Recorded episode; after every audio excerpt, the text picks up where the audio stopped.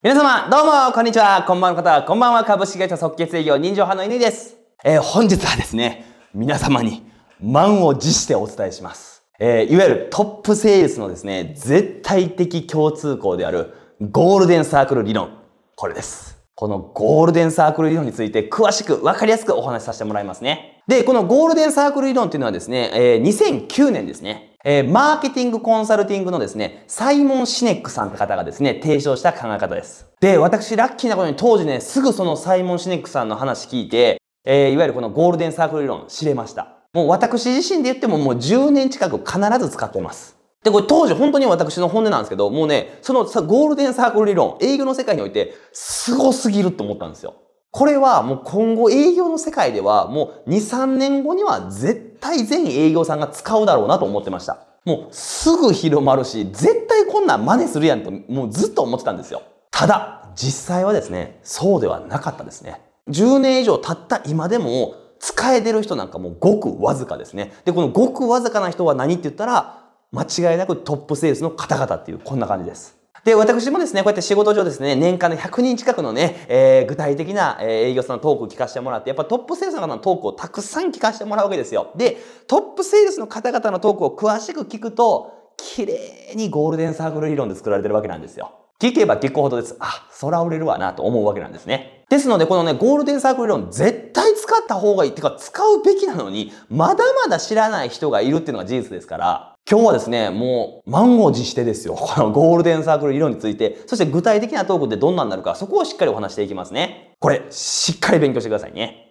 即決営業えー、まずですね、このゴールデンサークル理論、すっごいかっこいい名前ですけど、これまずどういうものか、ここ簡単にお伝えしますね。これまずですね、あの概念的にはですね、世界中の優れたリーダーたちは、なぜ多くの人の心を揺さぶるのかっていうのを科学的に証明した理論なんですよ。え、これですね、サイモンさん曰くですけども、伝説のスピーカー、ね、人の心を揺さぶった方々の多くはもう絶対ゴールデンサークル理論を使ってるっていうこういう形なんですね。例えばですけど皆さんご存知、もうお亡くなりました、なりましたけどね、えー、アップルのスティーブ・ジョブズであったりですね、えー、もうこれはもう英語とかで皆さん全員習いますね。あの、えー、黒人のね、奴隷解放運動などをしたキンゴ牧師などなどですね。そういった方々はもう絶対使ってる理論だよってことなんですよ。で、そういう人たちまでもいかず、我々営業さんっていうのは、そんな数千人、数万人の心を揺さぶる必要ってなくて、一対一の目の前の人の心を揺さぶるだけでいいんですよね。だからそういった意味で、あのね、このゴールデンサークル理論っていうのは、絶対に営業が使うべき技術なんですよ。えー、簡単に説明するとですね、えー、物事を伝えるときには、真ん中、why、そしてその外、how、そして最後に、what。ね、えー、why、なぜ、そして how、どうやって、そして何を、what。この3つを伝えていくわけなんですね。で、結論から言うとこのゴールデンサークル論っていうのは内側からです。内側から。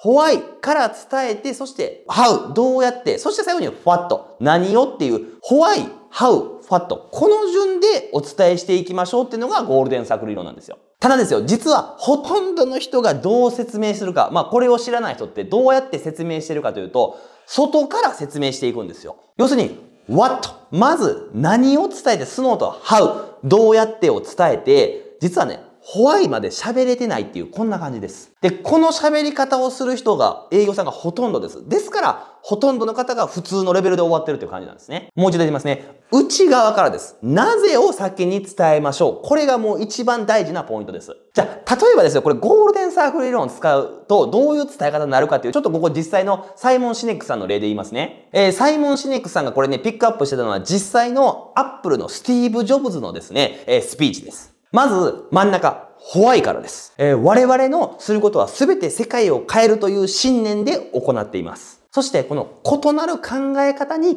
価値があると考えています。そして How です。えー、私たちがこのじゃあどうやって世界を変えるのか、この手段はデザインされ美しく、しかも親しみやすい製品です。そして最後に What です。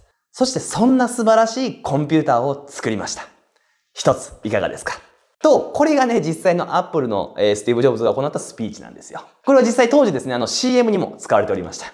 では、このゴールデンサークル理論を聞いた後の感覚を覚えてくださいね。これとは別で逆から行く、ダメな言い方しますね。要するに、外のファットから行って真ん中のホワイがないケースです。我々は素晴らしいコンピューターを作りました。それは、How?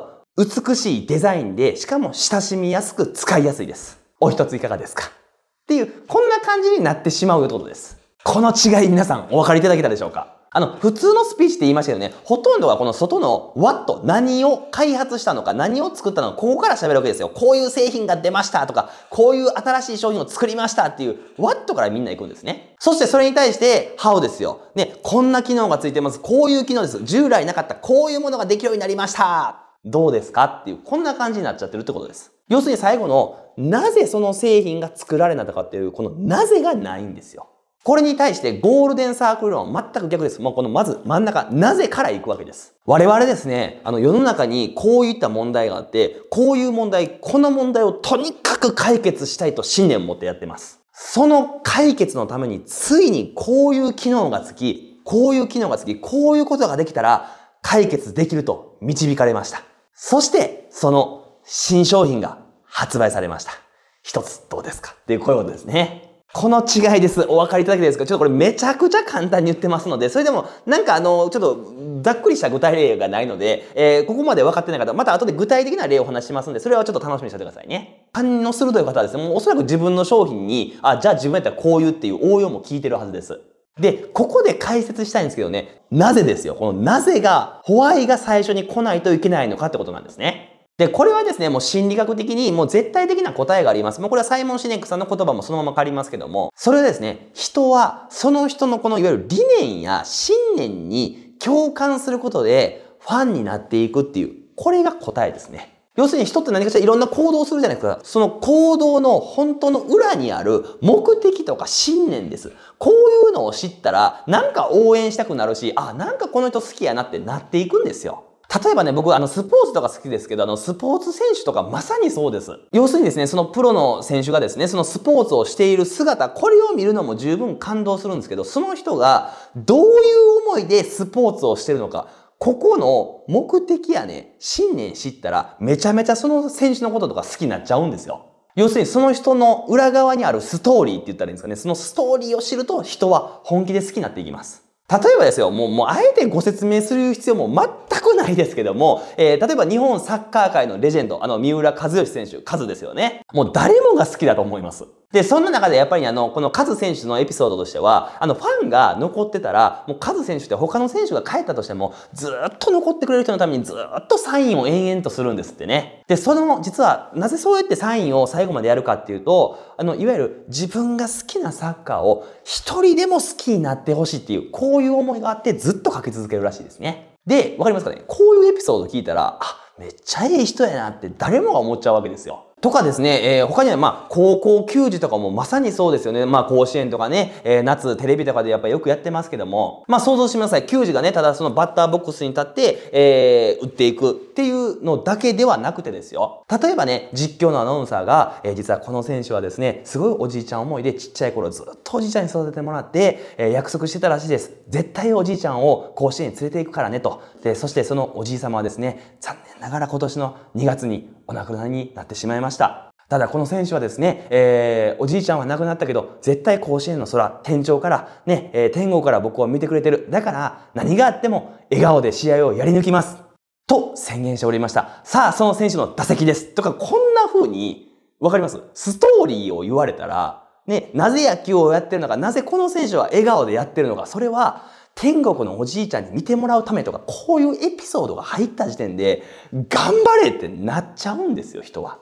と、こういった具合で、その人が行動する、ね、その裏です。奥です。なぜを知ったら人っていうのは応援したくなるし、ファンにもなっていきますよっていう、こういうことなんですね。ご理解いただけたでしょうか？ですから、まずは何をとかどうやってとかどういう機能がとかじゃなくて、まずなぜ私はこれをやってるのかってこのなぜなんですよ。これを最初に伝えることが一番のファンを作る、えー、喋り方であり、これがゴールデンサークル理論だよということです。ですからこのなぜっていうのは何かっていうと、あなたが要するになぜこの仕事をしているのかとか、なぜこの商品が生まれたのかとか、今世の中にはどういうものがあって、どういう問題があって、私たちはどう、それに対してどういう思いで仕事してるか、ここから喋ることが第一なんですよ。で、それを伝えてからです。こういう問題を何とかしたいっていうのを伝えてから、それを、じゃあどうやってやったらいいのかっていうと、こういうことをしたらこれが解決する。こういうことをしたらこれが解決することを見出せました。はい。それが我々のこの商品なんですっていうこういう形です。と、こういう流れですね。この流れで喋るとお客さんはやっぱりこの後の話であったり、あなたの話に引きつけられるわけなんですよ。先ほど一番最初に言ったこのスティーブ・ジョブズのアップルのスピーチ、説明がまさにゴールデンサークル理論で作られてるってことなんですね。要するにですね、アップルはこう iPhone 開発したよ。それってすごい便利でいい機能なんだよ。買ってね。ではないんですね。我々は世界を変えたいっていう信念を持ってやってる。で、それに対してはどうしたらいいか。やっぱり美しくデザインされ、かつみんなが使いやすい。でも違いがないといけない。そんなものを作りました。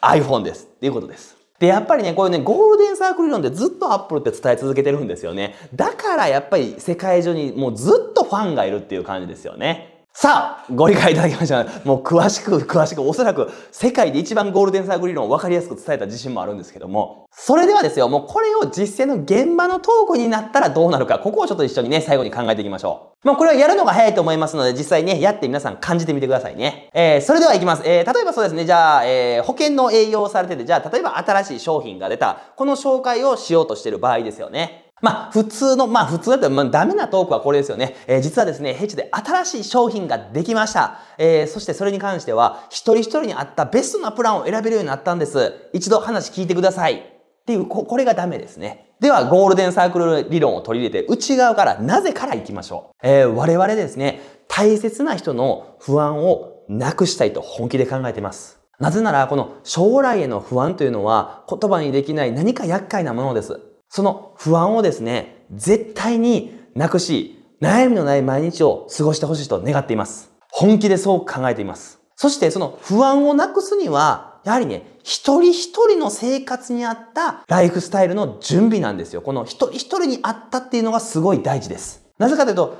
例えばですけど自分のぴったりの服がね、見つかるとすごい嬉しいように、自分のぴったりの将来の準備ができたら、それはやはり毎日がハッピーになるんです。そしてですね、そんな素晴らしい保険が開発されました。ですので一度お時間取ってください。